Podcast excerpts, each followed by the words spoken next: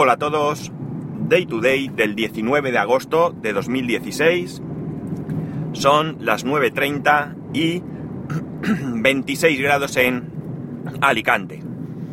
Viernes de reflexión. Hoy, tal y como me pedisteis, pues volvemos a un viernes de reflexión. Dejamos de un lado las cosas menos importantes, cosas que marcan nuestro día a día, pero que, que son secundarias y hablamos de temas realmente importantes, temas graves y temas que nos deberían de afectar más allá de unas simples horas o días. El 2 de septiembre de 2015 conocíamos a Ilan. Ayer, 18 de agosto de 2016, conocimos a Omram. Ilan no tuvo la suerte que ha tenido Omram. Ambos vivieron y viven desde que nacieron los efectos de la guerra. Una guerra, como todas, injusta. Una guerra que se ceba con los más débiles, con los impotentes, con los que mucho tienen que decir, pero nadie les escucha. Una guerra, la de Siria, donde hay buenos y malos. Los malos, un gobierno corrupto, un gobierno sanguinario que quiere perpetuarse en el poder para seguir con sus privilegios. Los malos son aquellos que se han levantado contra ese gobierno no porque quieren el bien de la población, no porque quieren mejorar las condiciones de vida, sino porque quieren ese puesto de corruptos y de dictadores que están ocupando los otros. Los buenos son todos los demás. Los hombres, mujeres y niños que están sufriendo bombardeos, disparos, hambre, penurias, que están sufriendo el tener que irse de su casa, de sus tierras, de la cercanía de sus familias y amigos, para ir a países donde nadie los quiere, donde los tratan mal, donde se les trata como apestados metiéndolos en campos sin las más básicas condiciones muchas veces dignas para la vida que merece cualquier persona, cualquier ser humano. Aylan no tuvo suerte. Aylan murió en la playa de Bodrum mientras su familia intentaba escapar de todo ese horror. Su madre tampoco vivió. El padre de Aylan ha perdido, y ha perdido mucho, ha perdido a su familia. El padre de Umran ha tenido más suerte. Sus hijos sobrevivieron a un bombardeo a su casa. Yo me gustaría que, sé que esto es duro y muchas veces miramos para otro lado. Lo oímos, protestamos, incluso a veces reaccionamos de alguna manera, pero generalmente miramos para otro lado porque es más fácil no mirar de frente al horror. Pues yo os invito a que miréis el vídeo, igual que visteis la foto de Ailan, os pido que, que veáis el vídeo de Omram. A Omram se le ve sentado en una ambulancia, esperando que vengan otros dos niños que también se han salvado. Omran está sucio por los efectos de la bomba, los cascotes, el polvo, y además está lleno de sangre.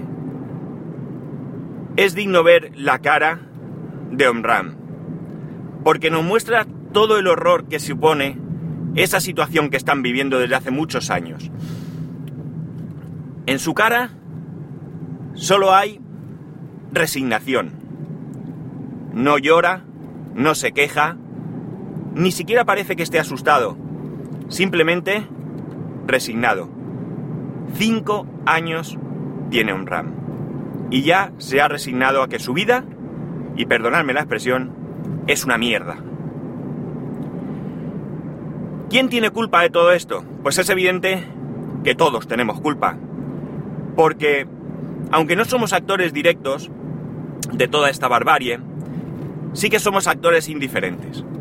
Cierto es que a veces protestamos en las calles, pero nuestros políticos lo que nos mandan esos tienen mucha parte de culpa porque miran para otro lado. Unos, y no voy a dar nombres, incluso les da igual. Mm, quizás decir que lo apoyan sería exagerado. Pero desde luego tampoco están muy predispuestos a hacer nada por ayudar a todas esas personas. Otros simplemente piensan en su propio interés.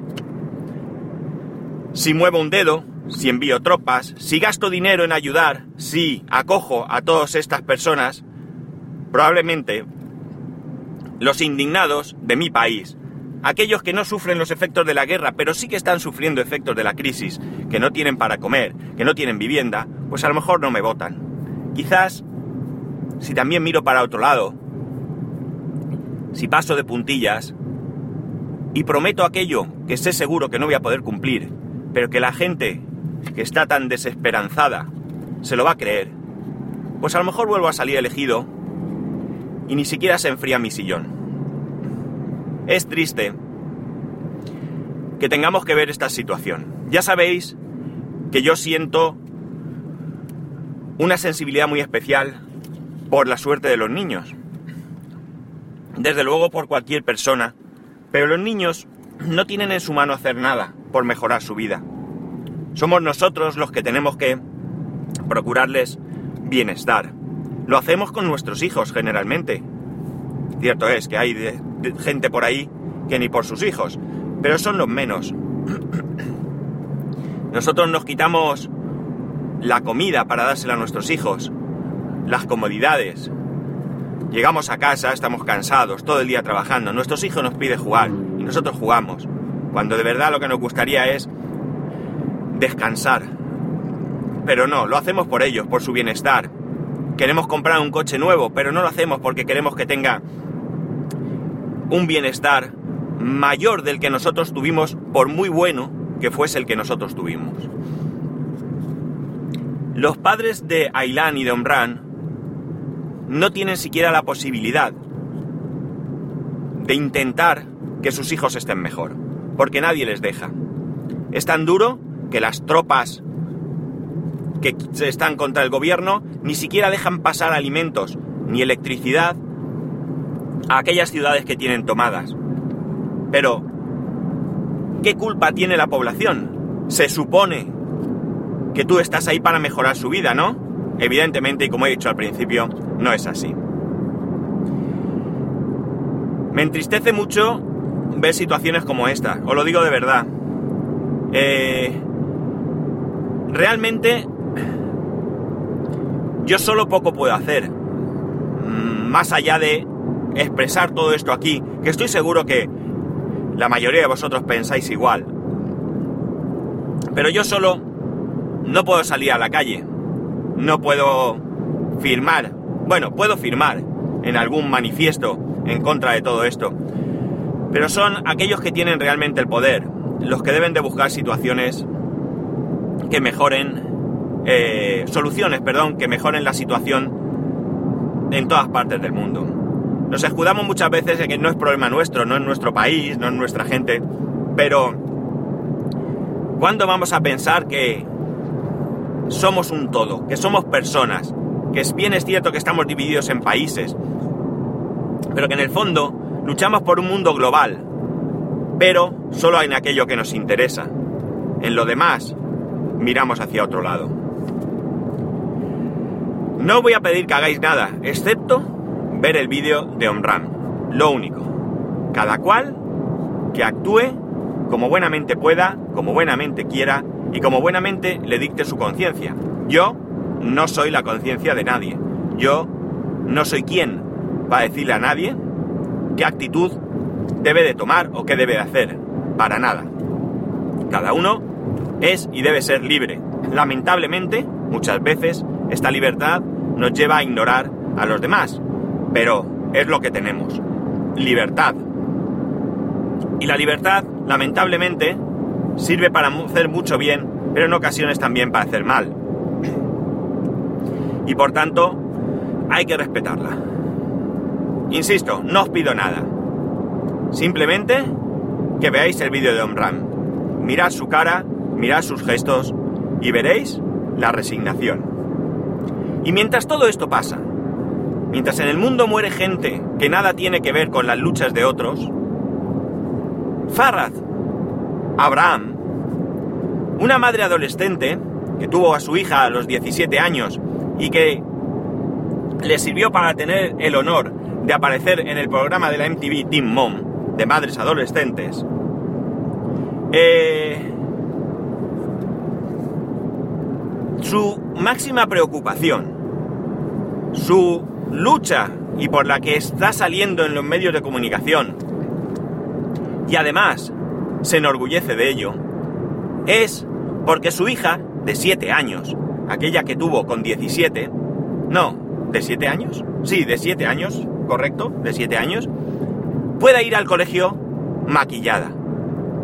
Esa es su lucha, esa es su preocupación. Una madre que maquilla a su hija, que la viste como una adulta y que todo lo demás le importa bien poco. Lo peor de todo es que tiene la desfachatez de decir públicamente que en la vida hay cosas más importantes que preocuparse porque una niña vaya maquillada. Este es el doble rasero de muchas personas.